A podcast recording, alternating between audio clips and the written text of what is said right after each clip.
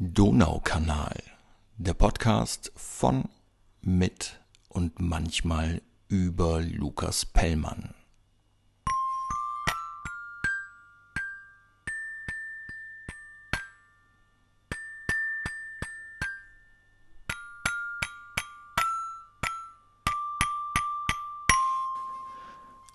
Ja, ja, da fliegen sie dahin, die süßen kleinen Entenküken über dem Donaukanal. Herzlich willkommen aus dem Blumenkistel Windelbox Studio in der Küche der Casa Pellmann im zweiten Bezirk in Wien. Heute steht die äh, zweite Ausgabe des Donaukanals auf dem Programm und somit auch der zweite Teil der Hängende Spitze Spezialedition. Ich hoffe, ihr hattet alle eine gute Woche. Im Hause Pellmann stand in dieser Woche der Geburtstag meines Sohnes auf dem Programm. Da wurde natürlich ausgiebig gefeiert und ähm, gegessen und getrunken und was man halt so tut. Äh, natürlich alles nicht in so ganz großem Maßstab aufgrund von Corona und den damit einhergehenden ähm, Beschränkungen. Aber meine Frau hat unser Wohnzimmer ziemlich aufwendig und ziemlich liebevoll in eine Unterwasserwelt verwandelt, auf Wunsch unseres Sohnes. Und da ist der Junior natürlich voll und ganz auf seine Kosten gekommen. Das heißt, hier bei uns an den Fenstern hängen jetzt ähm, nach wie vor Quallen und Fische und Wale, Haie, alles, was man sich so vorstellt. Und über mir hängen sogar an der Decke drei Bänder, an denen auch Haie aus Pappe, jetzt habe ich mich kurz umgedreht, ich glaube, das ist Pappe hängen, darunter gelbe Zitronenhaie. Also alles, was man so braucht für eine Kinder-Motto-Geburtstagsparty zum Thema Unterwasserwelt. Und dem Junior hat es natürlich sehr getaugt. Und was das Gute ist, auch als Erwachsener, man lernt tatsächlich ein bisschen was dazu, wenn man sich mit äh, für einen neue Themen beschäftigt. Und so weiß ich jetzt zum Beispiel, dass es nicht nur bei DJs sogenannte Residents gibt, also quasi Stamm-DJs, die immer in einer bestimmten Diskothek auflegen, sondern auch bei Schwertwalen äh, oder Orcas. Äh, Im Gegensatz zu den Offshore-Schwertwalen, die draußen im Meer herumschwimmen und in Gruppen irgendwie Jagd machen auf größere Viecher, Haie, Robben, was auch immer, schwimmen nämlich die Resident-Schwertwale eher nur an der Küste herum und halten hin und wieder, wenn mal ein äh, Fischwarm vorbeikommt, gemütlich das Maul auf und haben es wesentlich gemütlicher, wenn ihr mich fragt interessant, was man da so alles lernt, wenn der Junior Geburtstag hat. Ja, wer von euch in der letzten Episode auch schon dabei war, kann sich vielleicht noch erinnern, dass ich meine ganzen Äms und Ös und Ös zählen und für jedes von diesen komischen Zwischenlauten fünf Cent an den Verein Zara Zivilcourage und Antirassismusarbeit spenden wollte. Ich habe mich dann hingesetzt, habe tatsächlich eine Strichliste gemacht und gezählt und dadurch sind immerhin 6,90 Euro zusammengekommen. Ihr könnt euch also ausrechnen, wie oft ich die letzte Podcast-Folge unfreiwillig mit einem zum Beispiel ähm, aufgelockert habe. Die Aktion läuft auch in den folgenden Episoden von Donaukanal weiter und ähm, ich bin mal gespannt, wie viel da so insgesamt zusammenkommen wird. Wie ich ebenfalls in der ersten Episode bereits angekündigt habe, startet heute ein Gewinnspiel, bei dem ihr von mir selbst gemalte Kunstwerke gewinnen könnt. Äh, ihr könnt euch dabei selbst entscheiden, was ich für euch auf einer A6-Postkarte malen soll. Und ihr bekommt das kleine, liebevoll gemalte Kunstwerk dann Freihaus mit der Post geschickt. Alles, was ihr dazu tun müsst, ist bis Montagabend, 23.59 Uhr, das ist, glaube ich, der 18. Mai, die folgende Gewinnfrage beantworten. Und zwar, wie heißt der Verein, für den Moritz Ritter im Rahmen seiner Undercover-Ermittlung als Spieler aufläuft? Ihr könnt dabei aus drei Antwortmöglichkeiten auswählen, und zwar BP Wien, RB Wien oder AK Wien. Wer in der letzten Episode nicht so genau hingehört hat und jetzt vielleicht keine Idee hat, der oder die muss sich keine Sorgen machen. Ich denke mal, dass der Vereinsname auch heute das ein oder andere Mal fallen wird. Wenn ihr eine Idee habt, wie die richtige Antwort lauten könnte, dann schickt mir doch bitte eine E-Mail an donaukanal.lukaspellmann.at oder eine Direct Message auf Facebook oder Instagram. Ja, in der letzten Woche fiel der Startschuss für diesen Podcast. Ich habe ziemlich viel Feedback von euch bekommen, sowohl via Instagram als auch via E-Mail. Vielen Dank dafür. Äh, und es waren auch einige Fragen zu hängender Spitze und meinem Schreiben dabei. Und ich habe mir gedacht, dass ich eine davon vielleicht einfach mal rauspicke und ähm, dazu ein bisschen was heute erzähle. Und zwar hat mir Johanna per E-Mail geschrieben und gefragt, wie ich auf die Namen meiner Protagonisten komme. Das ist eine Frage, die tatsächlich ziemlich häufig gestellt wird, auch bei Lesungen zum Beispiel im Gespräch immer wieder fällt. Bei mir gibt es da zwei unterschiedliche Herangehensweisen bzw. Sorten, wie ich zu Namen komme. Das ist ähnlich wie bei den Schwertwahlen. Es gibt die Residents, quasi die Protagonisten, die bei einer Krimireihe zum Beispiel äh, in jedem Buch vorkommen. Das sind dann die Ermittler zum Beispiel oder andere Charaktere, deren Handlungsstrang sich ein bisschen länger zieht und die nicht nur in einem Buch vorkommen. Und es gibt diejenigen, äh, sozusagen die Offshore-Charaktere, die nur hin und wieder mal vorbeischauen, beziehungsweise im Fall von Hängende Spitze nur in Hängende Spitze vorkommen. Die Namen für die Residents der Vera Rosen und Moritz Ritter Reihe habe ich zum Beispiel der Namensliste der Wiener Bürgermeister entnommen. So hat zum Beispiel Landespolizei-Vizepräsident Daniel Foki einen Namensvetter, der Ende des 17. Jahrhunderts für drei Jahre Wiener Bürgermeister war. Der gute Mann damals pflegte übrigens den Namenszusatz kaiserlich befreiter Handelsmann in der Niederlage. Und wenn ich solche schönen alten Namensbezeichnungen sehe äh, und darauf stoße bei meinen Recherchen, dann finde ich es immer ein bisschen schade, dass wir heutzutage nur noch den Hofrat oder den Kommerzialrat haben und nicht mehr so wirklich schöne, altertümlich nett klingende Zusätze bei Namen. Dann gibt es zum Beispiel die Andrea Zelinker bei äh, Hängende Spitze, beziehungsweise in allen vier äh, Bänden der Rosen- und Ritterreihe. Das ist die Chefin des LKA, also die Vorgesetzte von Vera Rosen und Moritz Ritter. Und sie verdankt ihren Namen einem Andreas Zelinker, der in den 60er Jahren des 19. Jahrhunderts Wiener Bürgermeister war und nachdem eine Gasse im ersten Bezirk benannt wurde. Dann gibt es den Assistenten Jakob Rauschebart Tepser und dessen Name geht auf einen Bürgermeister aus der Zeit der Wende vom 17. zum 18. Jahrhundert zurück zum Beispiel. Ähm, ob der Namensvetter damals tatsächlich auch ein Rauschebart trug, so wie der Assistent von Vera Rosen und Moritz Ritter, weiß ich nicht. Äh, dafür habe ich bei meiner Recherche damals herausgefunden, dass der Weinkeller des Bürgermeister Tepser äh, im Gebäude des heutigen Salmbräus beim Belvedere lag. Also auch da gilt wieder, was man so alles lernt, wenn man zum Beispiel für ein Buch recherchiert. So viel also zur Namensherkunft der Hauptprotagonisten. Und dann gibt es, wie bei den Schwertwahlen auch, die Offshore-Charaktere sozusagen, die mal für ein Buch vorbeigeschwommen kommen und dann wieder vorbeiziehen. Ähm, das sind bei Hängende Spitze zum Beispiel die Charaktere rund um die Fußballvereine Grün-Weiß Wien und RB Wien und deren Namen haben fast alle einen realen Fußballhintergrund. Äh, RB Wien-Boss Richard Strohsack heißt zum Beispiel nicht zufälligerweise so ähnlich wie ein Investor, der vor, ich glaube, 15 Jahren mal sein Unwesen bei Austria Wien getrieben hat.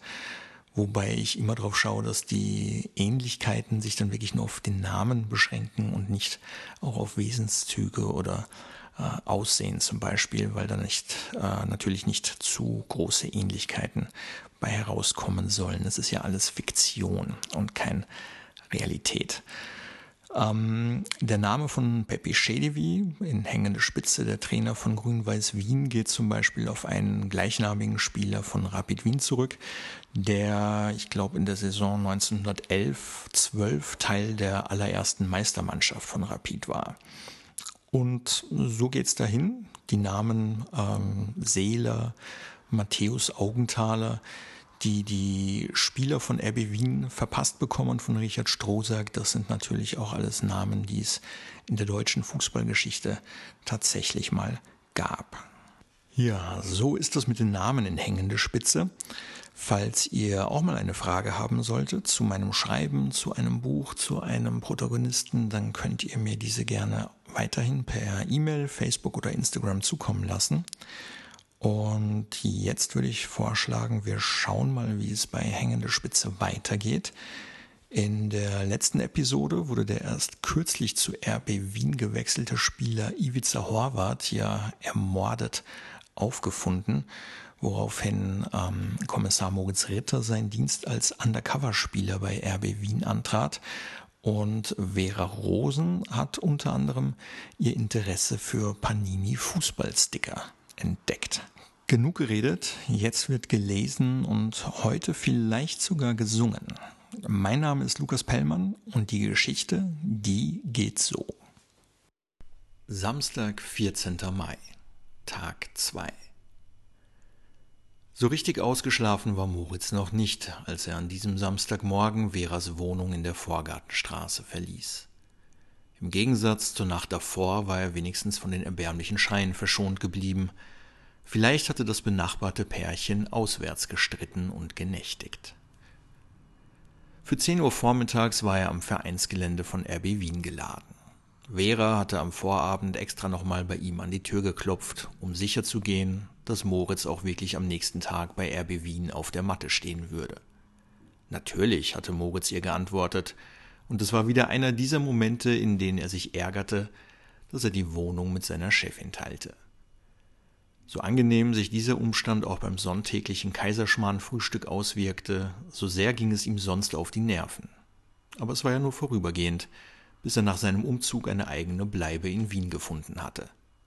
Moritz hätte die Strecke zum Vereinsgelände auch zu Fuß zurücklegen können. Doch er entschied sich für die U-Bahn-Variante, die ihn von der Station Messe Prater zum Praterstern bringen würde, Dort stieg er in den Linienbus, der sich in der Folge elegant durch die Gassen des Prater Cottages schlängelte. Moritz nahm ganz hinten Platz, dort, wo die Federung des Busses die Schlaglöcher der Straße immer besonders schaukelnd abfederte. Die mit seinem Handy verbundenen Kopfhörer lieferten ihm den dazu passenden Soundtrack. Riding on the Back of an Elephant von Ulrichson und Brandmeier. Der Kommissar schloss die Augen und stellte sich vor, wie er auf dem schaukelnden Rücken eines Elefanten durch den indischen Dschungel geführt wurde. Moritz war einige Minuten zu früh dran, als ihn der schaukelnde Elefantenbus in der Rustenschacher Allee abgesetzt hatte. Also nutzte er die Gelegenheit, um sich in der nahen Wittelsbachstraße eine Schule anzuschauen. Und zwar nicht irgendeine Schule. In einem Online-Reiseführer für Fans von deutschen Bundesliga-Vereinen hatte er gelesen, dass David Alaba dort in seiner Jugend zur Schule gegangen war Jener David Alaba, der sich bei Moritz Lieblingsverein FC Bayern München mittlerweile zur fixen Größe entwickelt hatte und der als der Spieler des österreichischen Nationalteams bei der anstehenden Europameisterschaft gehandelt wurde. Nichts deutete von außen auf den mittlerweile zur Berühmtheit aufgestiegenen ehemaligen Schüler hin. Die beiden dreistöckigen Altbaugebäude, die in der Mitte von einem blauen Zwischenbau neueren Datums verbunden waren, lagen einfach so da keine Erinnerungstafel zu sehen, nichts, das auf die frühere Anwesenheit seines Lieblingsspielers schließen ließ. Gerade als sich Moritz ausmalte, hinter welchem Fenster David Alaba wohl früher gesessen und gepaukt haben könnte, fuhr hinter ihm mit lautem Getöse ein dicker SUV vorbei. W I L U V R B 1 lautete die Buchstaben-Zahlen-Kombination auf dem Kennzeichen. Moritz konnte an den Fingern einer Hand abzählen, wer am Steuer dieses Wagens gesessen hatte. Richard Strohsack, der SUV-fahrende Chef von RB Wien, hatte Moritz extra eine Stunde vor Trainingsbeginn einbestellt, damit er ihn vor dem Auftauchen der anderen Spieler noch eine Einweisung geben konnte. Angesichts dessen, was Vera ihm am Tag zuvor von ihrem Aufeinandertreffen mit Strohsack erzählt hatte, hielt sich Moritz Freude, eine Stunde lang mit ihm alleine verbringen zu müssen, in engen Grenzen. Sie werden schon erwartet, sagte Raffaela Balczyk und ging Moritz voran zum Büro von Richard Strohsack.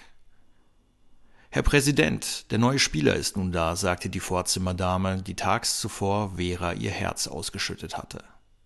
Moritz trat ein und reichte Strohsack die Hand. Veras Beschreibung eines auf Traditionen Wert legenden Mannes traf eindeutig zu.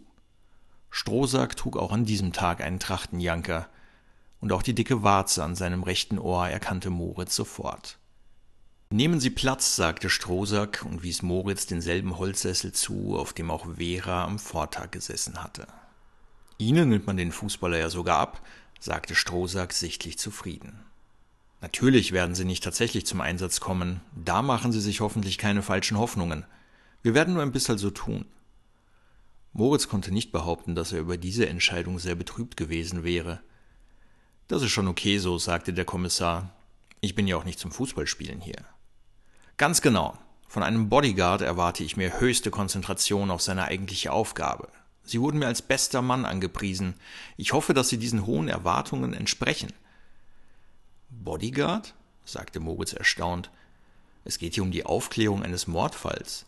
Und um die Verhinderung eines weiteren Mordes, erwiderte Strohsack. Wer weiß, vielleicht steckt ein Serientäter dahinter, der auch mir an den Kragen will.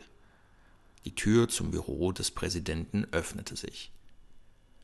So, hier ist der Kaffee, sagte Balczyk und stellte Strohsack und Moritz jeweils einen Espresso vor die Nase. Anschließend verließ sie den Raum.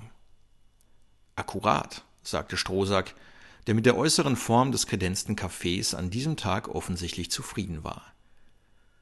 Um elf Uhr kommt der Coach, der natürlich von ihrer wahren Identität nichts weiß. Außer mir und Ihnen ist niemand eingeweiht. Selbst Frau Balczyk glaubt, dass Sie unser neuer Abwehrspieler sind. Ein Abwehrspieler also.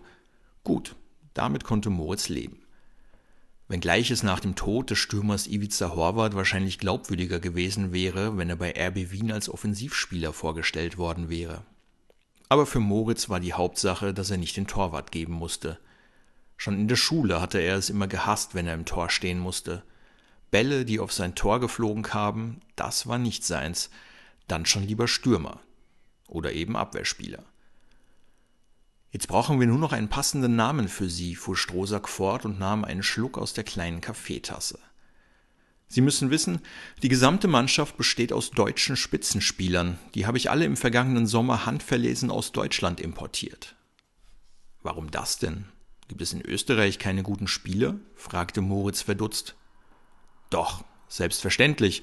Aber natürlich besitzt ein Spieler aus dem Land des regierenden Fußballweltmeisters viel mehr Renommee. Aha, sagte Moritz. Und der Iwitzer? Der war ja kein Deutscher.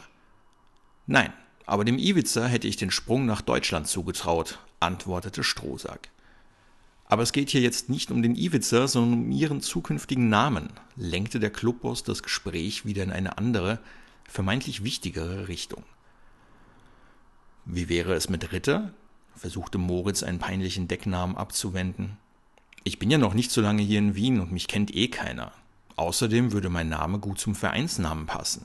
Ich wäre ein perfekter Ritter des Balls. Ausgeschlossen. In der Geschichte des deutschen Fußballs gab es unter diesem Namen keinen Abwehrspieler mit Weltformat. Muss ja auch nicht sein, sagte Moritz, der die Erwartungshaltung an seine nicht vorhandenen Ballspielkünste von vornherein dämpfen wollte. Aber warum bloß war Strohsack darauf aus, dem Undercover-Kommissar den Namen eines berühmten deutschen Fußballspielers zu verpassen? Strohsack musterte den Neuzugang ganz genau, vermied es dabei jedoch, Moritz in seine gedanklichen Überlegungen einzubinden. Er griff zu einer auf dem Schreibtisch liegenden Zigarre und rollte diese zwischen seinen Fingern hin und her. Es vergingen einige Sekunden, während kein Wort gewechselt wurde, Strohsack saß da und überlegte, Moritz saß da und befürchtete Schlimmstes. Während der Clubchef sich den Kopf über einen möglichen Namen für Moritz zerbrach, betrachtete der Polizist die ausgestopften Tierköpfe, die hinter dem Zampano an der Wand hingen. Drei Keiler hatte Strohsack zur Strecke gebracht, Allesamt schienen sie Moritz in diesem Moment anzulächeln, so als ob sie genau wüssten, was ihn hier erwarten würde. Sie waren zwar tot, aber sie hatten ihr Schicksal wenigstens schon hinter sich. Mit umso mehr Genuss betrachteten die ausgestopften Wildschweine nur den Kommissar. Ich hab's, schrie Strohsack auf einmal aus, lehnte sich nach vorne und stützte die Ellbogen auf den Schreibtisch. Du bist der Cola. Die Tatsache, dass Strohsack nun endlich einen Namen für Moritz gefunden hatte, berechtigte ihn offensichtlich dazu, den Kommissar ab sofort zu duzen. Moritz nahm dies gelassen hin. Dann war er halt der Cola. Zwar wäre ihm ein Spieler mit größerem Bezug zum FC Bayern deutlich lieber gewesen, Georg Schwarzenbeck oder Philipp Lahm zum Beispiel. Aber zur Not musste es auch ein halber Dortmunder mit bescheidener Bayern-Bilanz tun. Anschließend führte ihn Strohsack in das weitere Prozedere ein. Moritz erfuhr, dass im Jahr 2016 erstmals nach über 100 Jahren der Tagblattpokal unter Wiener Amateurteams ausgespielt werden würde. Anfang des 20. Jahrhunderts war dieser Wettbewerb der Vorläufer des nationalen österreichischen Pokalwettbewerbs gewesen. In der Gegenwart wollte der Wiener Fußballverband im Fahrwasser der erstmaligen sportlichen EM-Qualifikation eines österreichischen Nationalteams mit der Pokalneuauflage den Stellenwert des Amateurfußballs heben. Sponsoren, darunter vor allem Strohsacks Bonbon-Firma Red Beast, dotierten den Wettbewerb mit einem ordentlichen fünfstelligen Betrag, sodass sich eine Teilnahme für die Clubs auszahlte. Insgesamt acht Teams nahmen an dem wiederbelebten Bewerb teil Neben dem Ausrichter RB Wien, auf dessen Anlage das Turnier in den folgenden vier Wochen stattfinden sollte, handelte es sich um die beiden Hauptstadt-Traditionsteams Grün-Weiß Wien und SC Wiener Favoriten. Das Turnier komplettierten TSG Vienna 1894, Hernalser SC, Roter Stern Wien, Alemannia Wien und der ASK Alt-Erla. Wofür steht eigentlich die Abkürzung RB? fragte Moritz. Wir sind die Ritter des Balls, erklärte Strohsack mit stolzem Ton in der Stimme. Deswegen also auch der Ritterhelm im Logo des Vereins? Das hast du gut erkannt, Cola. Strohsack schien der Name so gut zu gefallen, dass er den Kommissar nun tatsächlich nur noch mit dem Namen des ehemaligen deutschen Nationalspielers ansprach. Und vergiss nicht, dich am Montag in der Früh beim Bertel am Handelskeh zu melden. Beim Bertel am Handelskeh? Wieso? Moritz hatte in den letzten 20 Stunden schon genug unangenehme Überraschungen erlebt. Er hatte keine Lust auf eine Fortsetzung dieser Serie. Beim Bertel in der Tankstelle, du kannst ja als Amateurfußballer nicht von Luft und Liebe alleine leben, sondern brauchst einen Job, sagte Strohsack und klopfte Moritz väterlich auf die Schulter. Die Tarnung muss ja schließlich stimmig sein. In einer Tankstelle? Ja, der Bertel ist ein Jagdkamerad von mir. Wann immer einer meiner Spieler einen Job braucht, hilft mir der Bertel und du fängst am Montag am Handelskeh an. Das hat auch den Vorteil, dass du schnell hier bist, falls mir etwas passieren sollte. Und wohnen tust direkt über der Tankstelle, da gibt es eine kleine Anliegerwohnung. Jetzt wusste Moritz, was es mit dem hämischen Grinsen der Wildschweinköpfe in Strohsacks Büro auf sich hatte. Im Anschluss an das Gespräch marschierte Strohsack im zackigen Armeeschritt nach draußen. Moritz tippelte in Manier eines Adjutanten hinterher, im Gang trafen sie auf einen freundlich dreinblickenden Herrn, der einen rosafarbenen Trainingsanzug trug. Herberger, rief Strohsack ihm entgegen, das ist Ihr neuer Abwehrspieler. Er heißt Kohler und kommt aus Paderborn. Aber wir haben doch schon genug Abwehrspieler im Team. Bräuchten wir nicht eher einen Stürmer? Jetzt, wo der Iwica versuchte der Trainer von RB Wien die Sinnhaftigkeit von Moritz Anwesenheit in Frage zu stellen.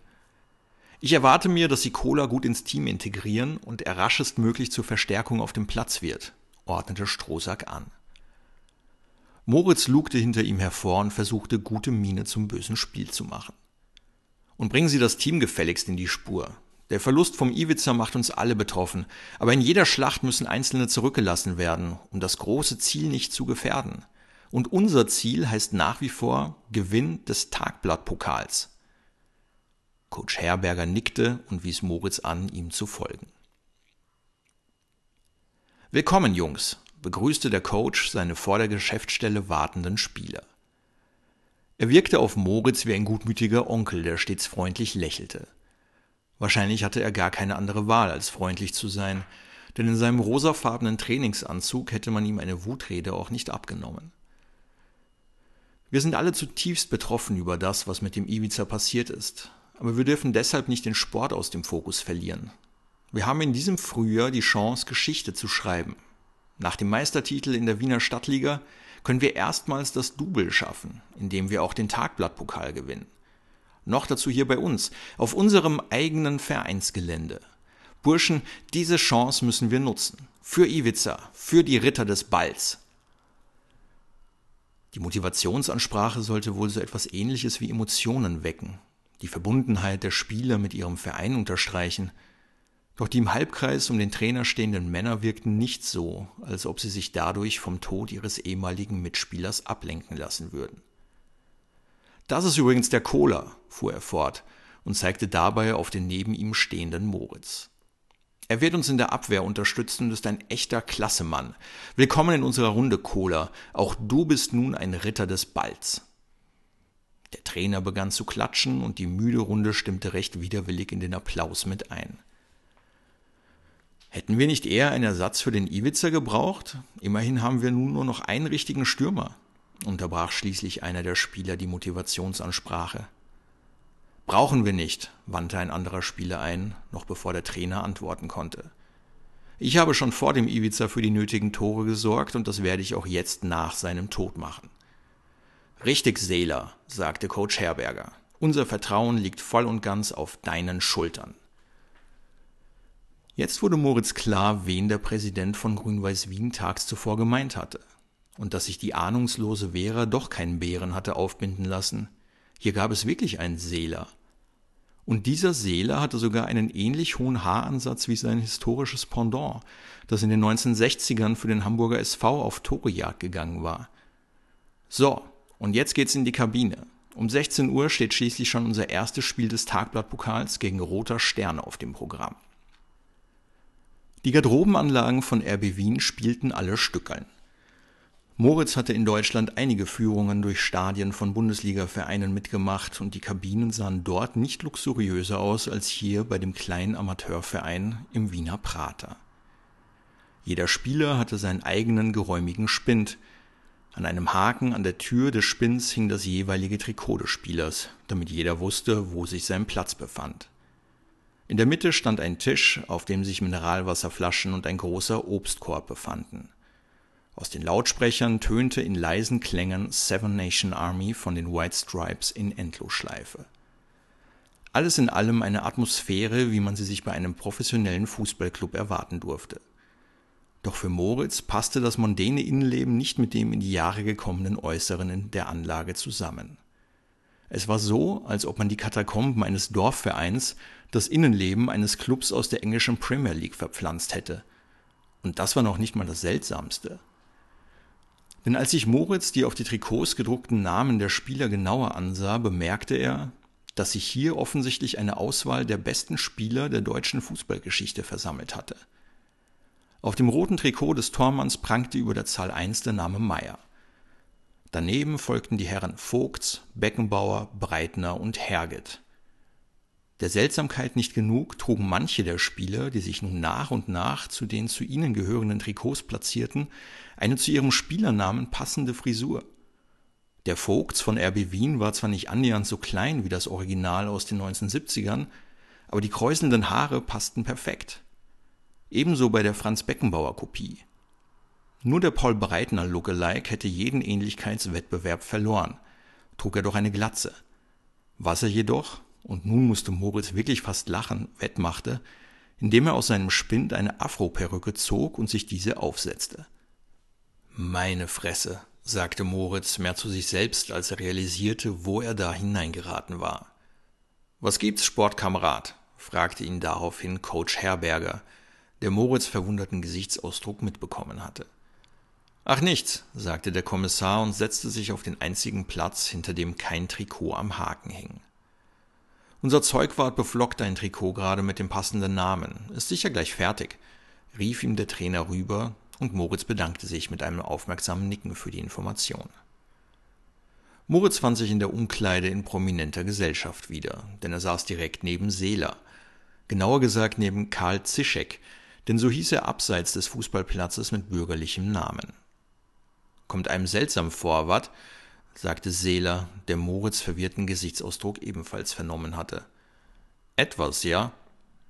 Gehört alles zur Strategie vom Chef. Auffallen um jeden Preis. Alles Marketing. Aber warum macht er das nicht mit österreichischen Fußballgrößen? Er könnte die Leute doch auch Happel, Prohaska und Herzog nennen. Österreichischer Fußball interessiert ihn eigentlich nicht. In ein paar Jahren will er mit seiner Bonbon-Firma ganz groß in Deutschland einsteigen und auch dort einen Verein übernehmen. Was meinst du, warum hier nur Spieler aus Deutschland in der Kabine sitzen? Moritz sah in die Runde. Und warum hat er sich dann nicht einen Verein in Deutschland aus dem Boden gestampft? Er will mit RB Wien ein bisschen experimentieren und schauen, wie er am schnellsten zum Erfolg kommt. Das ist ja quasi die Generalprobe für die Premiere in der Bundesliga in Deutschland. Er mag sich in einem großen Markt wie Deutschland nicht blamieren. Alles Image und Marketing. Du verstehst? Cola, rief auf einmal ein speckiger Mann mit viel zu kleinem RB Wien-Trikot zu Moritz rüber. Der Bauchnabel wurde von der freiliegenden Bauchfalte verschluckt. Hier ist dein Trikot. Er warf Moritz dessen Spieltrikot rüber, dazu eine kurze Hose sowie zwei Paar Stutzen. Alles in rosa. Und gut darauf aufpassen, rief der Zeugwart hinterher. An die scheußliche Farbe gewöhnt man sich genauso schnell wie an die Namen. Keine Sorge, sagte Seeler und warf ihm einen aufmunternden Blick zu. Unabhängig von der Ligazugehörigkeit bewahrheitete sich während des Umziehens in der Kabine auch bei RB Wien eine goldene Regel. Der Geruch ist überall gleich. Kaum hatten sich die ersten Spieler ihrer Kleidung und Schuhe entledigt, waberte eine aufdringliche Schweißwolke durch den Raum. Moritz hatte diesen Geruch zum ersten Mal während des Sportunterrichts in der Schule wahrgenommen. Auch später, im Tischtennisverein in seiner westfälischen Heimat, roch es nach den Matches in der Umkleide immer sehr streng. Und auch in jenem Paderborner Fußballverein, bei dem er hin und wieder zum Spaß mitgekickt hatte, hätte ein Lufterfrischungsspray wahre Wunder bewirkt. Wenn Strohsack aber nur Deutsche im Team haben will, was wollte er dann mit dem Toten, mit diesem Iwiza? fragte Moritz. Den hat er grün-weiß weggeschnappt, um sie sportlich zu schwächen. Wirklich gebraucht haben wir ihn nicht, sagte Seeler. Außerdem hat Strohsack wohl gehofft, dass sich dann auch mal ein paar Fans zu unseren Spielen verirren. Sieht ja nicht gut aus, wenn wir hier dauernd quasi unter Ausschluss der Öffentlichkeit auflaufen. Hast du den Iwica gut gekannt? fragte Moritz weiter. Nicht so gut. Der war ja nicht mal ein halbes Jahr bei uns, sagte Seeler. Aber er hat ganz gut gespielt, oder? Naja, er hatte einen Lauf. Da war es einfach, da trifft man alles. Aber ein richtig guter Stürmer war er nicht. Dem hat der Instinkt gefehlt. Er hatte nur Glück. Also keine Konkurrenz für dich? Für mich? Ach was. So ein dahergelaufener Kanake kann mir doch nicht das Wasser reichen, sagte Seeler und schob ein schäbiges Lächeln hinterher. Dann hast du ihn wohl nicht auf dem Gewissen, stellte Moritz eine vermeintlich rhetorische Frage. Ich will mit RB aufsteigen und dann in spätestens zwei Jahren nach Deutschland wechseln. An so einem kleinen Licht wie dem Ibiza mache ich mir doch nicht meine Finger schmutzig. Coach Herberger, der gutmütige Onkel in seinem rosafarbenen Kostüm, forderte die Spieler nun durch effektvolles Klatschen dazu auf, die Kabine zu verlassen und sich auf dem Platz für das anstehende erste Spiel des Tagblattpokals aufzuwärmen. Roter Stern Wien war der erste Gegner von RB und Moritz betete zu Gott, dass er das gesamte Spiel von der Ersatzbank aus verfolgen durfte. Und das lag nicht nur daran, dass Moritz beim Rausgehen bemerkte, dass mit Rauschebart Tepser und Hipster Franz auch zwei Assistenten vom LKA als Zuschauer auf dem Sportplatz gekommen waren. Na toll, dachte sich Moritz. Es war schon schlimm genug, dass er sich hier zum Deppen machen musste, aber dass durch die Anwesenheit seiner Kollegen das ganze LKA über ihn lachen würde, darauf hätte er gut und gerne verzichten können. Es beruhigte ihn schon fast, dass er am Montag beim Bertel in der Tankstelle erwartet wurde und er sich so nicht im Spießrutenlauf durch die Backstube antun musste. Der Ball rollte im Prater noch keine fünf Minuten, als Chefinspektorin Vera Rosen und der Dürre Schorsch sowie dessen Kolleginnen und Kollegen von der Kriminaltechnik vor der Tür zu Ivica Horvaths Wohnung am Karmeliterplatz standen. Das Eckhaus, in dem sich die Wohnung befand, gehörte zu den am häufigsten fotografierten Altbauhäusern des zweiten Bezirks, denn auf seinem Dachvorsprung thronte ein blecherner Hirsch hoch oben über dem Karmeliterplatz. In diesem Haus hatte einst der Walzerkönig Johann Strauß gewohnt, und nun, hundert Jahre später, lag hier im dritten Stock die Wohnung des ermordeten Ivica Horvath. Einem Amateurfußballer hätte ich keine Wohnung im teuersten Grätzl des Bezirks zugetraut, kommentierte der dürre Schorsch die exquisite Lage, als sie die Tür geöffnet hatten. Der Flur der Wohnung verband in einem langgeschwungenen Halbkreis drei große Zimmer sowie Küche und Bad. Alle Zimmer lagen an der Außenseite der Wohnung und gaben einen umfassenden Blick auf den Karmeliterplatz und die Taborstraße frei. Die Wände waren kahl. An manchen Stellen verrieten helle Flecken, dass sich hier früher mal ein Kasten oder ein Bild befunden haben musste. Vera wählte vom halbrunden Gang zuerst das mittlere der drei Zimmer, die untereinander wiederum durch Türen verbunden waren. In diesem standen ein Bett und ein aus einer umgedrehten Bananenschachtel bestehendes Nachtkästchen. Die Bettwäsche verteilte sich kreuz und quer über das Bett, eine blau-weiße Pyjamahose lag neben dem Kopfpolster. Auf dem Nachtkastel lag neben einer Schreibtischlampe die Biografie eines gewissen Lionel Messi. Vera sagte dieser Name nichts, Sie wunderte sich aber, dass ein Fußballer wie Ivica Horvath überhaupt ein Buch auf seinem Nachttisch liegen hatte. Die Chefinspektorin kniete sich auf den Boden und warf einen Blick unter das Bett. Dort lagen unter einer Staubschicht Ausgaben einer Zeitschrift namens Sportwoche, eine Hantel sowie eine leere Kondompackung. Nichts für die Ermittlung sonderlich Relevantes, befand Vera und richtete sich wieder auf. Die Polizistin wechselte ins Wohnzimmer, wo bereits der dürre Schorsch und sein Team zugange waren. Riesige Wattestäbchen wanderten über die Oberfläche einer Kommode, die Horvath ihrem Aussehen nach für hoffentlich wenig Geld in der Ramschecke eines Flohmarkts erstanden hatte. Der dürre Schorsch kniete vor der Couch und sammelte Haare und andere in den Ritzen steckende Kleinteile ein. Das Einzige, das in diesem Raum wertvoll wirkte, war der überdimensionale Flatscreen-Fernseher, der gegenüber der Couch an der Wand hing. Vera schaltete das Gerät ein. Auf dem Bildschirm erschien das Programm eines österreichischen Privatsenders. Ein Kamerateam begleitete gerade mehrere Jugendliche, wie sie mit ihren Bierflaschen den Strand eines südländischen Urlauber-Eldorados entlang schlenderten. Vera schaltete den Fernseher wieder aus und sah sich weiter um. Auch im Wohnzimmer waren an der Wand zwei Stellen deutlich zu erkennen, an denen früher rechteckige Bilder gehangen haben mussten. Und im Unterschied zum Schlafzimmer befand sich hier sehr wohl eine Wandverzierung. Ein Poster mit einem Mannschaftsbild des FC Arsenal. Eklar, dachte sich Vera. Die Kunstwerke hatte der Fußballer abgenommen und gegen ein Foto von in Dreierreihen aufdrapierten Fußballern ausgetauscht. Die Chefinspektorin versuchte anhand des Hintergrundes herauszufinden, wo im Wiener Arsenal das Mannschaftsbild aufgenommen worden sein könnte. Aber eine Location mit so vielen Sitzschalen im Hintergrund war ihr zuvor im riesigen ehemaligen militärischen Komplex im dritten Bezirk nie aufgefallen. Es war eine halbe Ewigkeit her gewesen, dass Moritz Fußballschuhe getragen hatte. Nicht einfach nur Sportschuhe, mit denen man ein bisschen mit Freunden kicken ging, sondern Fußballschuhe mit Stollen. Bei RB Wien war auch in dieser Hinsicht nur das Beste fein genug für die sensiblen Füße der Spieler. Die bunten Treter der Marke mit dem zum Sprung ansetzenden Raubtier sorgten mit ihren knalligen Farben dafür, dass Zuschauer und Gegenspieler mehr auf die Schuhe der Spieler und weniger auf das Spielgeschehen achteten.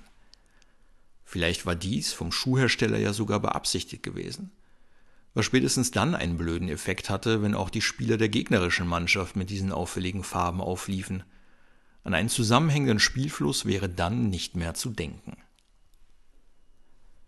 Dass er nicht gleich im ersten Spiel in der Startelf stehen würde, war für Moritz absehbar. Schließlich war er erst am selben Tag zum Team dazugestoßen und Richard Strohsack hatte am Vormittag betont, dass er sich keine Hoffnung auf einen Spieleinsatz machen sollte. Selbst wenn sich alle anderen Spieler von RB Wien an diesem Tag beim Warmlaufen verletzt hätten, hätte Coach Herberger als Ersatz wohl lieber die komplette Nachwuchself von RB Wien nominiert – dachte zumindest Moritz.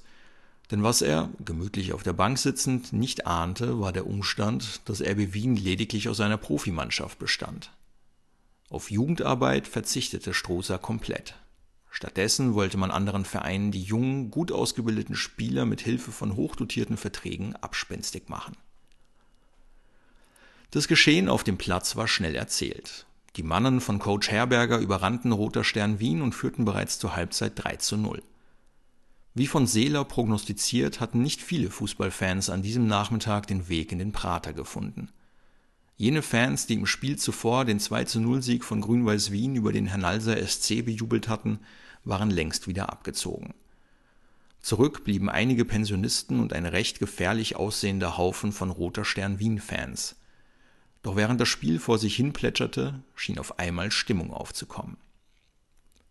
Wir wollen den Cola sehen, wir wollen den Cola sehen, wir wollen, wir wollen, wir wollen den Cola sehen.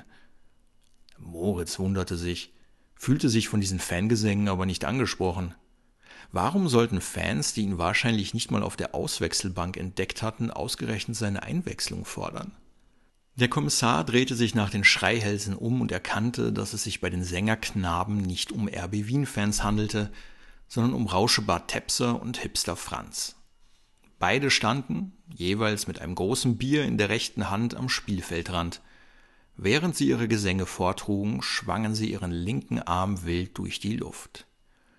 Wir wollen den Cola sehen, stimmte nun noch ein kleiner Bub mit ein, der neben den beiden Assistenten vom LKA stand und offensichtlich froh war, dass sich stimmungstechnisch auf dem Platz von RB endlich mal etwas tat. Zu Moritz Glück verstummten die vermeintlichen Anfeuerungsversuche sehr schnell wieder, denn vier muskelbepackte Roter Stern Nachwuchshooligans machten sich auf den Weg zur RB Wien Fan-Combo. Seeler tat in der zweiten Halbzeit, was jemand mit diesem Nachnamen zu tun pflegte. Er schoss weitere zwei Tore und trug so entscheidend dazu bei, dass RB Wien nach 90 Minuten mit 5 zu 1 den Platz als Sieger verließ. Nicht mal die Stutzen der Spieler waren dreckig, so wenig wurden sie während des Spiels von Roter Stern gefordert. Als der Schlusspfiff ertönte, sank Moritz erleichtert in den rosafarbenen Sportsessel der Ersatzbank. Gut gemacht, Kohler, rief Rauschebart Tepser zu Moritz hinüber, als dieser nach dem Spiel zurück in die Kabine schlenderte. Das Trikot mit deiner Rückennummer wird im Fanshop wohl zum Renner werden. Da hat sich deine Ablöse im Nu wieder rentiert, kommentierte ein Mitspieler von Moritz die groteske Szenerie. Nach dem Spiel herrschte in der Kabine nicht gerade euphorischer Jubel. Die Spieler nahmen den Sieg für selbstverständlich, nicht mal ein Abklatschen gab es. Auch Coach Herberger unterhielt sich in aller Ruhe mit Co-Trainer Schön in einer Ecke des Raumes. Er machte keine Anstalten, sich bei der Mannschaft für die Leistung zu bedanken, ihr zu gratulieren oder gar zu versuchen, die Glücksstimmung nach dem errungenen Sieg in Motivation für das nächste Spiel umzuwandeln. Moritz hatte gerade auf der Bank vor seinem Spind Platz genommen, als ein greller Schrei durch die Kabine hallte. Seela, zum Chef! rief auf einmal der Zeugwart mit dem verschwundenen Bauchnabel in die Kabine. Na los, zacki zacki! schob er hinterher. Seeler, der unmittelbar nach Spielende von der Redaktion des Tagblatts aufgrund seiner drei Treffer zum Spieler des Spiels gewählt worden war, zog sich seine Trainingshose und ein Shirt über und schlurfte in Richtung Strohsacks Büro. Bekommt er jetzt eine Strafpredigt, weil er nur drei Tore gemacht hat? fragte Moritz den Mitspieler, der schräg gegenüber saß. Auf der Rückseite dessen Trikots stand der Name Augenthaler. Im Gegenteil, sagte dieser, Strohsack holt den Spieler des Tages im Anschluss an die Partie zu sich ins Büro und überreicht ihm höchstpersönlich eine Prämie. Eine Prämie? Ja, soll ein Ansporn sein für weitere gute Leistungen. Aber bekommt nicht in der Regel die ganze Mannschaft eine Prämie für den Sieg? In der Regel schon, aber nicht bei RB Wien. So will Strohsack den Konkurrenzkampf unter den Spielern fördern. Das fördert doch aber sicher auch so manchen Streit unter den Spielern, oder? fragte Moritz. Augenthaler antwortete nicht, sondern beließ es bei einem unverständlichen Gemurmel. Das Auslaufen bestand bei RB Wien aus einigen Runden, die die Spieler lässig um den Platz drehten. Das spärliche Publikum hatte sich zwischenzeitlich in alle Himmelsrichtungen verstreut, und auch Moritz Kollegen Tepser und Hipster Franz hatten sich zu seiner Erleichterung auf den Heimweg gemacht. Es hatte wieder leicht zu regnen begonnen. Coach Herberger stand in der Mitte des Platzes und beobachtete das Geschehen mehr oder weniger aufmerksam. Als sie gerade drei Runden zurückgelegt hatten, bogen auf einmal vor Moritz Nase zwei Spieler zur Seite hinter einen Mauervorsprung ab. Moritz ließ sich davon nicht beirren. Auch hinter ihm bog auf einmal ein Spieler ab. Er meinte, Seeler erkannt zu haben. Moritz lief die Runde mit den übrigen Spielern weiter. Als er wieder an jener Stelle vorbeikam, an der die drei Spieler zuvor abgezweigt waren, blieb er stehen und bückte sich. Er tat so, als ob er sich die Schuhe zubinden wollte. Mit einem Blick erkannte er, dass sich Coach Herberger gerade mit Co-Trainer Schön unterhielt und abgelenkt war. Er wandte sich zu den drei anderen Spielern und lief schnell zu ihnen hinter den Mauervorsprung. Neben Seele hatten sich auch Augenthaler und Matthäus von der Gruppe absentiert. Vor lauter Schreck über den unerwartet aufgetauchten Gast hatte Matthäus seine Zigarette hinter sich ins Gebüsch geworfen. Mit leicht panischen Fußtritten versuchte Matthäus, für dessen volle Haare er sicher schon den ein oder anderen Fußballer-Frisurpreis erhalten hatte, den Glimmstängel auszulöschen. Seeler und Augenthaler kicherten wie zwei Schulbuben. Matthäus war es zusehend peinlich, dass er aus Angst vorm Erwischtwerden die Zigarette weggeworfen hatte. Als er seine Fußakrobatik beendet hatte, tat er so, als ob nichts gewesen wäre und sagte Check. Dazu hielt er Moritz seinen Daumen entgegen und zwinkerte ihm mit dem rechten Auge zu. Der Kommissar wusste nicht, ob es sich dabei um eine Verlegenheits- oder eine Anmachgeste handelte und beschloss, Matthäus zu ignorieren. Hat der Trainer etwas gegen das Rauchen? fragte Moritz. Der Herberger nicht so, antwortete Seeler. Aber der Boss dafür umso mehr fuhr der großgewachsene Augenthaler fort. In der Dreierkombo übernahm dieser den Part des verwegenen Dandys, während Seeler der Bauernschlaue war. Und Matthäus? Was er in dieser Runde machte, war für Moritz auf den ersten Blick nicht ersichtlich. Aber der Strohsack raucht doch selbst Zigarren, stellte Moritz fest. Ja, aber uns Spielern hat er das verboten, sagte Augenthaler. Das und alles andere, was nach Spaß aussieht, Hast du nicht auch so einen Knebelvertrag unterschreiben müssen? fragte Seeler in Moritz Richtung. Dass dieser im Rahmen seines Undercover-Einsatzes genau gar keinen Vertrag unterschrieben hatte, schon gar keinen mit Spaß verderbenden Bedingungen, konnte er nun schlecht anbringen. Matthäus zündete sich derweil eine neue Zigarette an. Doch, doch, log Moritz, aber ich habe ihn mir nicht so genau durchgelesen. Dann mach das besser mal. Außer Atmen, Trainieren und Fußball spielen darfst nämlich nicht viel, klärte ihn Seeler auf. Cola, was stehen Sie denn dort hinten rum? Moritz erschrak. Dank Tepsers und Hipster Franz Sprechchören hatte er den Namen Cola mittlerweile verinnerlicht. Ohne dass er es bemerkt hatte, stand Coach Herberger fünf Meter von ihm entfernt. Dank des Mauervorsprungs konnte dieser nur Moritz ausmachen und nicht die anderen drei Spieler. Matthäus ließ vor lauter Schreck erneut die gerade erst wieder angezündete Zigarette fallen. Ich musste mal für kleine Jungs, stammelte Moritz in Herbergers Richtung. Solange wie sie dort schon stehen, wohl eher für große Jungs, erwiderte Herberger. Damit dieser nicht noch näher herankam und die rauchenden Mitspieler entdecken konnte, machte Moritz nun einen Schritt auf ihn zu. Gut Ding braucht Weile, sagte Moritz, als er ihm gegenüberstand. Dann lief er los und schloss sich den immer noch um den Platz trabenden Mitspielern an. Mit einem zurückgeworfenen Blick versicherte er sich, dass Herberger keine Anstalten machte, den Mauervorsprung genauer zu analysieren. Doch der Coach machte ebenso kehrt und orientierte sich wieder in Richtung Platzmitte. Die Untersuchung von Ivica Horvaths Wohnung brachte auf den ersten Blick nichts Wesentliches ans Tageslicht. Vera beschloss daher im Anschluss seiner Schwester Janica einen Besuch abzustatten. Das Studentenwohnheim, in dem Ivica Horvaths Schwester wohnte, lag in der Ausstellungsstraße. Früher war hier die Straßenbahn 21 vom Praterstern in Richtung Stadtlauer Brücke unterwegs gewesen. Mit der Verlängerung der U2 war die Straßenbahn schließlich eingestellt worden. Dort, wo früher neben Straße und Straßenbahn ungenutztes Brachland dominiert hatte, standen seit wenigen Jahren eine Parkgarage, ein Hotel sowie jenes Studentenwohnheim, in dem die Schwester von Ivica Horvath wohnte. In Vera Rosens Vorstellung sahen Studentenwohnheime jedoch anders aus. Sie, die Nichtstudentin, kannte solche Heime lediglich aus dem Fernsehen. Dort handelte es sich meistens um in die Jahre gekommene Häuser, deren Zimmer jenen von Stundenhotels ähnelten, nur nicht so gepflegt. Was sie hier im Milestone an der Ausstellungsstraße vorfand, irritierte Vera daher geradezu. Dieses Haus wirkte tatsächlich eher wie ein frisch herausgeputztes Hotel als wie eine heruntergeranzte Studentenunterkunft inklusive Rezeption und Loungebereich. Sechster Stock, Zimmer 642 lautete die Ortsangabe der Kollegen vom LKA, die die Adresse für die Chefinspektorin herausgefunden hatten. Vera entschied sich für den Aufzug. Falls sie mit ihrem Gewicht das Stiegenhaus überhaupt hätte erklimmen können, hätte sie oben wohl nicht mehr genug Sauerstoff für das Gespräch mit der Schwester des Toten gehabt.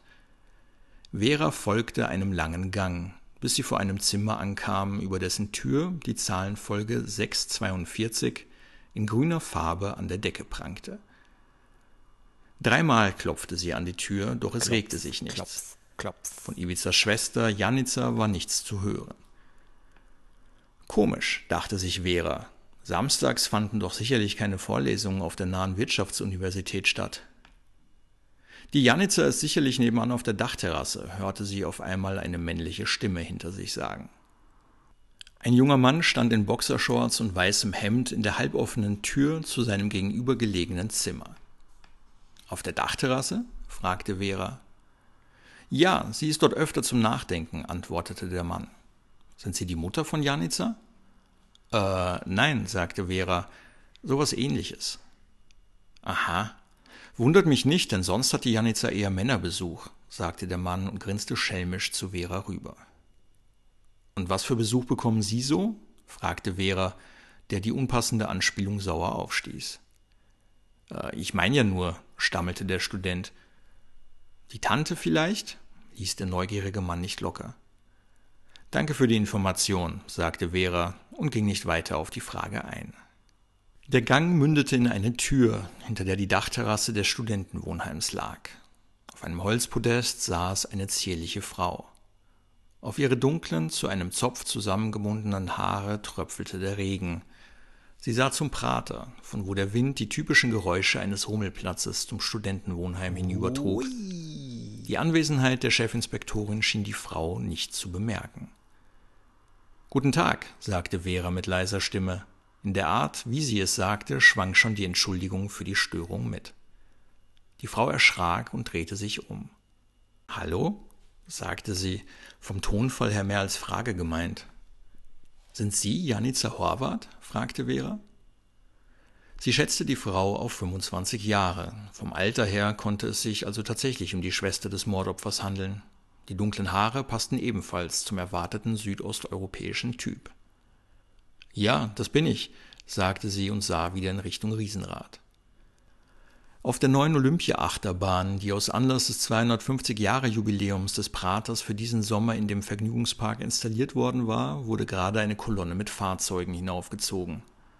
Erst jetzt bemerkte Vera die hakenförmige Nase von Janica Horvath. Im Gesicht dieser zierlichen Person eine sehr auffällige Erhebung. Mein Name ist Vera Rosen, ich bin vom Landeskriminalamt. Ich habe mir schon gedacht, dass jemand von der Polizei bei mir auftauchen wird, sagte Janica es tut mir sehr leid, was mit Ihrem Bruder passiert ist. Von wem haben Sie denn von seinem Tod erfahren? Die Trixie hat mir auf Facebook geschrieben. Und gestern Abend hat sich ein Kollege von Ihnen bei mir gemeldet. Ein Herr Fetzer oder so ähnlich. So erfährt man heutzutage also vom Tod seines Bruders, dachte sich Vera, via Facebook. Sie konnte sich sensiblere Wege der Kommunikation vorstellen. Können Sie sich erklären, wie es dazu gekommen ist? fragte Vera. Der Iwica ist der einzige Mensch, der mir noch geblieben ist, sagte Janica und beantwortete damit nicht wirklich die ihr gestellte Frage. Wir sind mit unseren Eltern aus Kroatien nach Wien gekommen, da waren wir noch ganz klein. Unsere Eltern wollten uns hier eine Zukunft in Frieden ermöglichen. Und was haben wir bekommen? Den Tod. Wären wir nur nie hierher gekommen. Janica Horvath sagte diese Worte, ohne Vera dabei anzusehen. Sie blickte in Richtung Prater und Riesenrad, während sie mit ihrer Vergangenheit und jener ihrer Familie abrechnete. Also leben ihre Eltern nicht mehr? Mein Vater ist 2005 von einem Auto überfahren worden. Ein halbes Jahr später erlitt meine Mutter eine Hirnblutung. In der Nacht, bevor der Gerichtsprozess gegen den Unfalllenker begann. Das tut mir leid, wiederholte sich Vera. Was Passenderes fiel ihr in diesem Moment nicht ein. Wahrscheinlich, weil es auch einfach nichts Passendes gab, das man zu Janica Horvath sagen hätte können. Ich weiß, das ist jetzt schwer für Sie, aber ich muss Sie das leider fragen. Hatte Ihr Bruder mit jemandem Streit? Gab es Konflikte? Tante Ivana hat schon nach dem Tod unserer Eltern gesagt, dass wir zurück nach Kroatien kommen sollen. Zurück nach Sluin. Zurück an die Ufer der Slunzica, fuhr Janica gedankenverloren fort. Sie hat immer gesagt, dass hier in Österreich in den Flüssen doch auch keine goldene Milch fließt. Keine goldene Milch. Das war es immer, was sie gesagt hat. Keine goldene Milch. Aber der Iwica war damals schon bei diesem blöden Fußballverein, und alle redeten ihm dort ein, dass er eine große Karriere machen werde, also wollte er unbedingt bleiben. Wären wir gegangen, wäre er jetzt noch am Leben. Sie meinen Grün-Weiß Wien? Ja, antwortete Janica zum ersten Mal inhaltlich passend auf eine von Veras Fragen. Die haben ihm dort den Kopf gewaschen und am Ende hat er keine eigene Meinung mehr gehabt. Der Peppi hat es ja nur gut mit ihm gemeint, aber die Trixie, die hat immer nur auf ihren eigenen Vorteil geachtet. Die Trixie, die sie auf Facebook vom Tod Ibizas informiert hat? Seine Freundin? Ja, genau diese Trixie. Zu ihrer Trauer gesellte sich nun Wut. Janica schien das Unheil ihres Bruders direkt mit seiner Freundin zu verknüpfen. Wie meinen Sie das mit dem eigenen Vorteil? In Kroatien hätte er schließlich auch Fußball spielen können, und ein Star wäre er dort auch geworden. Angebote hatte es ja gegeben, aber er wollte unbedingt hier bleiben, und als dann der Strohsack gekommen ist, hat er überhaupt nicht mehr normal denken können. Vera hatte Probleme, den Schilderungen und Wendungen in Janicas Erzählung zu folgen. Und Fußball spielen kann man ja sowieso überall, dachte sie sich, egal ob in Österreich oder Kroatien. Frau Horvath, um nochmal auf Trixie zurückzukommen, inwiefern hat sie auf ihren eigenen Vorteil geschaut beim Iwiza? Ein poppiger Klingelton unterbrach Veras Hoffnung auf eine inhaltlich wertvolle Antwort. Typischer Balkan-Pop. Janica nahm das Gespräch an und hielt das überdimensionierte Handy an ihr Ohr. Die junge Frau sagte irgendwelche für Vera unverständlichen Worte, aber es war deutlich zu erkennen, dass Janica sehr erregt wirkte. Die Wut, die sich durch die Erzählungen über Trixie aufgestaut hatte, wuchs durch das, was am anderen Ende der Leitung gesagt wurde, offensichtlich noch stärker an. Sie hat sich doch schon an seiner Seite als Spielerfrau über Galas und Events auf dem roten Teppich schreiten sehen, sagte Janica nach Beendigung des Telefonats, so als ob nichts gewesen wäre.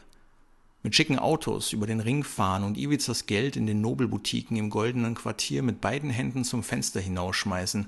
Deswegen hat sie ihm ja gegen den Willen ihres eigenen Vaters zum Wechsel zu RB Wien gut zugeredet. Janica Horvath mochte die Freundin ihres toten Bruders nicht, so viel stand fest. Das half Vera bei der Suche nach möglichen Tätern aber auch nicht weiter – also versuchte es die Chefinspektorin ein weiteres Mal mit der Frage nach Problemen und Konflikten in Ivizas Leben. Fragen Sie doch am besten mal den Lukas. Lukas? Welchen Lukas? Lukas Dujen, Ivizas Chef und Manager in Personalunion. Wenn jemand neben der Trixie Einfluss und Einblick in Ivizas Leben hatte, dann war es Lukas. Ein feiner Zug von dir, sagte Seeler zu Moritz, als die Mannschaft am frühen Abend den Sportplatz verließ. Es gibt so manchen hier im Team, der so eine Gelegenheit genutzt hätte, um sich beim Boss einzuschleimen. Du meinst euren kleinen Zigaretten-Sit-In nach dem Spiel? Genau. Scheinst ein dufter Kerl zu sein, sagte Seeler. Für einen Moment kam sich Moritz schäbig vor. Immerhin war er soeben charakterlich gelobt worden, obwohl er allen hier etwas vormachte. Woher aus Deutschland kommst du eigentlich? fragte Seeler dann. Bei welchem Verein hast du gespielt? Das brachte den Kommissar nun tatsächlich in die Bredouille. Was sollte er auf diese Frage antworten? Schließlich hatte er seit seiner Jugend in Paderborn bei keinem Verein mehr Fußball gespielt. Äh, ich war zuletzt von Paderborn ein Jahr nach Essen ausgeliehen, beließ es Moritz bei der Nennung von Städtenamen. Blau-Weiß oder Schwarz-Weiß? ließ Seeler nicht locker. Seeler schien sich selbst in den Untiefen des nordrhein-westfälischen Amateursports auszukennen, was man von Moritz nicht gerade behaupten konnte. Oder war das eine Falle? Ihm selbst war lediglich ein Verein namens Rot-Weiß Essen bekannt. Und für den Fall, dass es die anderen beiden Essener Vereine tatsächlich gab, musste Moritz darauf hoffen, dass sein Mitspieler keine Kontakte dorthin hatte. Der Kommissar entschied sich für Schwarz-Weiß. Seeler schien diese Antwort befriedigt zu haben. Moritz atmete durch. Wir gehen Sonntagnacht auf Tour. Willst du mitkommen? Auf Tour? fragte Moritz. Was für eine Tour? Wirst schon sehen, sagte Seeler mit vielsagendem Grinsen im Gesicht. Wirst schon sehen. Bis morgen beim Training. verabschiedete er sich. Moritz verließ das Gelände von RB Wien gegen 18 Uhr. Er wanderte der Strecke der Straßenbahnlinie 1 entlang zur Hauptallee und erinnerte sich daran, wie er hier im vergangenen Herbst auf einem Citybike einem Tatverdächtigen im Mordfall Valentin Kahl hinterhergejagt war. An diesem Frühlingstag konnte Moritz es wesentlich ruhiger angehen lassen. Dank der frühsommerlichen Dämmerung war es noch hell und auf den Wiesen tummelten sich zahlreiche Freizeitsportler mit allerlei Bällen und Frisbees. In der Entfernung konnte Moritz zwei Männer auf der Jesuitenwiese dabei beobachten, wie sie über eine Slackline balancierten. Auf der rechten Seite der Rotundenallee, kurz bevor Moritz die Hauptallee erreichen sollte, entdeckte der Kommissar ein Denkmal in Form eines hohen Obelisken. Moritz trat näher und versuchte, die etwas in die Jahre gekommene Schrift zu entziffern. Am 26. Oktober 1848 fiel hier der K&K Oberleutnant Johann Kallnich des Sluiner Nationalgrenzregiments Nummer 4 in Erfüllung seiner heiligsten Berufspflicht. In Erfüllung seiner heiligsten Berufspflicht. Das gefiel dem Kommissar. Moritz fotografierte das Denkmal und postete das Bild auf seinem Instagram-Account. Bei dieser Gelegenheit bemerkte er, dass seine derzeit fleißigste Quizduell-Gegenspielerin ihn in der Zwischenzeit zu einem neuen Duell aufgefordert hatte. Moritz öffnete die App und beantwortete die drei Fragen der Kategorie Macht und Geld. Dreimal leuchtete anschließend die Farbe Grün auf. Zufrieden steckte er sein Handy in die Tasche.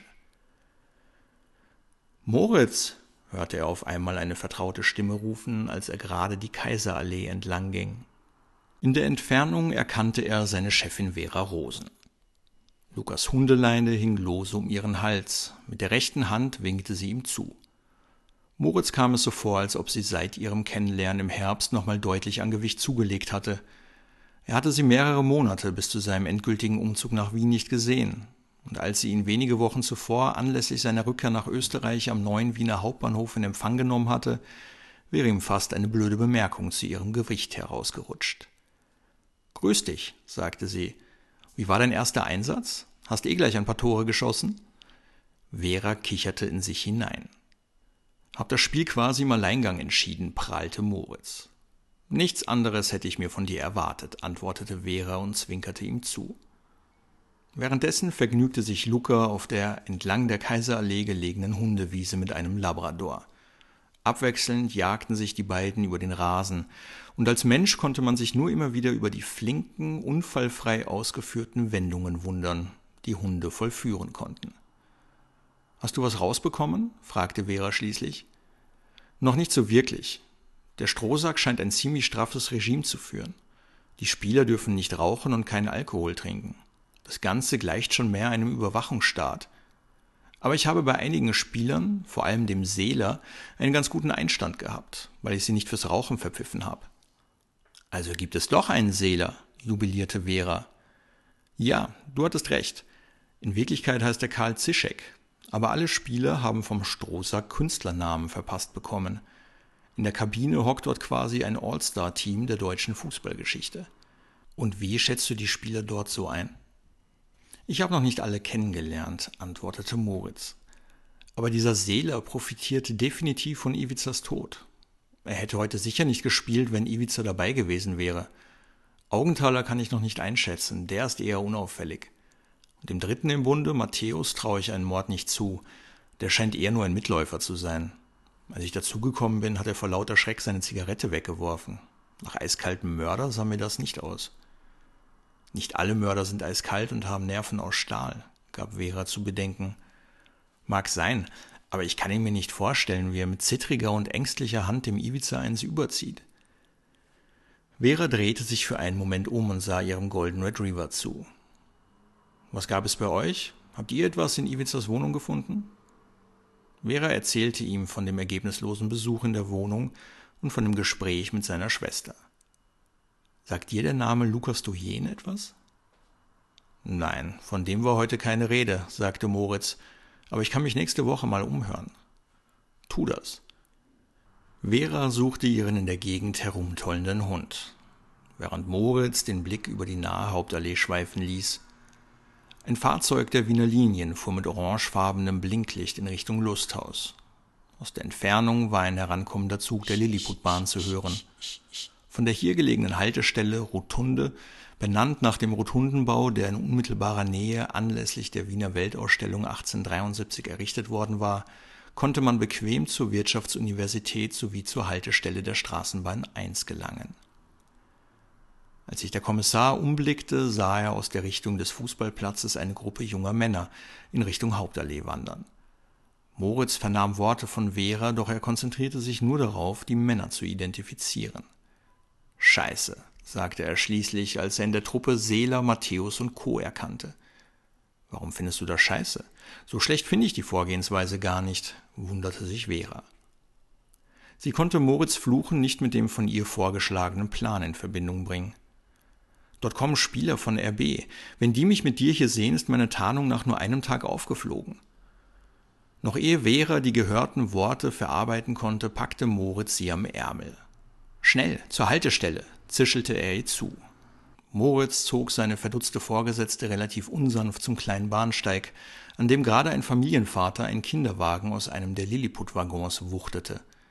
Schnell, wir setzen uns hier rein, sagte er und schubste seine Chefin in den hintersten Waggon. Nervös blickte er zurück. Doch seine neuen Sportkameraden schienen nichts von dem Manöver mitbekommen zu haben.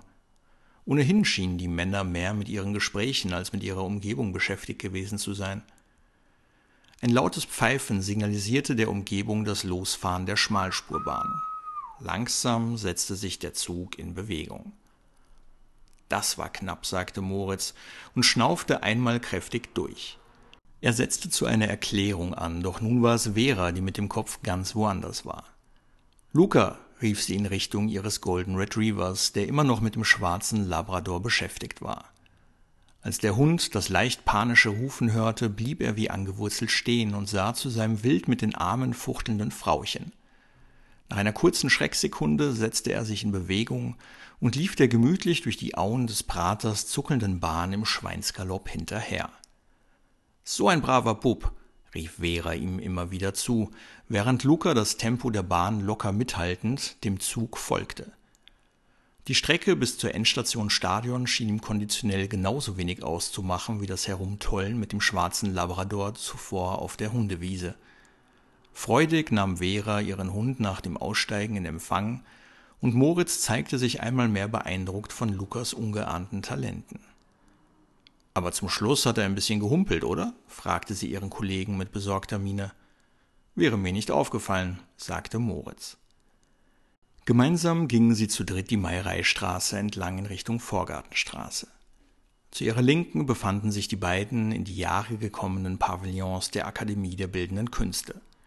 In den Gärten dieser Gebäude standen zahlreiche Großplastiken und Kunstwerke, die teilweise von der Natur überwuchert worden waren. Zu ihrer rechten Seite erhob sich das altehrwürdige Ernst-Happel-Stadion. Jenes in den 1920er Jahren aus Anlass der Arbeiterolympiade errichtete Oval, in dem die Nazis nach 1938 Wiener Jüdinnen und Juden internierten. Erst nach dem Zweiten Weltkrieg fanden im Stadion wieder ausschließlich sportliche Ereignisse statt, sah man von Rockkonzerten und Taufmessen der Zeugen Jehovas ab. Moritz hatte das Stadion in unguter Erinnerung, denn das deutsche Nationalteam hatte hier bei der Europameisterschaft 2008 das Finale gegen Spanien mit 0 zu 1 verloren. Der Kommissar hatte das Spiel damals in Paderborn im Fernsehen mit Kollegen verfolgt und die Spielstätte anschließend mitsamt der spanischen Nationalelf zum Teufel gewünscht. Fast genau acht Jahre später schlenderte er mit seiner neuen Chefin und ihrem athletischen Hund nun an diesem in die Jahre gekommenen Stadion entlang, und sinnierte über die Ermittlungen im Fall Ivica Horvath. Sagt dir die Stadt Sluin etwas? fragte Moritz seine Chefin. Vera überlegte einen Moment. Ja, ich glaube, die Schwester von Ivica Horvath hatte einen Ort erwähnt, der so ähnlich klingt. Wieso? Nur so. Auf dem Weg zur Hauptallee bin ich vorhin bei einem Obelisken vorbeigekommen, der einem Soldaten aus Sluin gewidmet worden war, sagte Moritz. Kurz bevor sie jene Brücke erreichten, über die die U2 hinwegbrauste, meldete sich Veras Mobiltelefon. Na, das ist ja sehr interessant, sagte Vera, und Moritz und Luca schauten sie gleichermaßen neugierig an. Das hört sich ja fast nach einem handfesten Mordmotiv an, fuhr sie fort, und Lukas und Moritz Augen wurden größer und größer. Danke, Jakob. Wir sehen uns dann im Büro, sagte Vera schließlich und beendete das Telefonat. Das war Tepser. Du wirst nicht glauben, was bei der Auswertung von Ivica Horvaths Handy herausgekommen ist, sagte Vera zu Moritz. In Lukas Augen machte sich Enttäuschung breit und er senkte seinen Kopf zu Boden. Was denn? fragte Moritz und blickte weiterhin erwartungsvoll. Peppi Schedewi, der Trainer von Grün-Weiß Wien, schien bei ihm Schulden gehabt zu haben. Und in Horvaths Handy finden sich zahlreiche gesendete Kurznachrichten mit Aufforderungen an ihn, die Schulden endlich zu bezahlen. Dann sollten wir dem Herrn Schedewi am Montag wohl einen Besuch abstatten, sagte Moritz. Wir? Wohl eher ich. Du hast doch am Montag Dienstantritt bei der Tankstelle am Handelskeh. Scheiße, dachte sich Moritz, das hatte er nach der Aufregung schon fast wieder verdrängt. Und nun senkte auch er den Kopf enttäuscht zu Boden.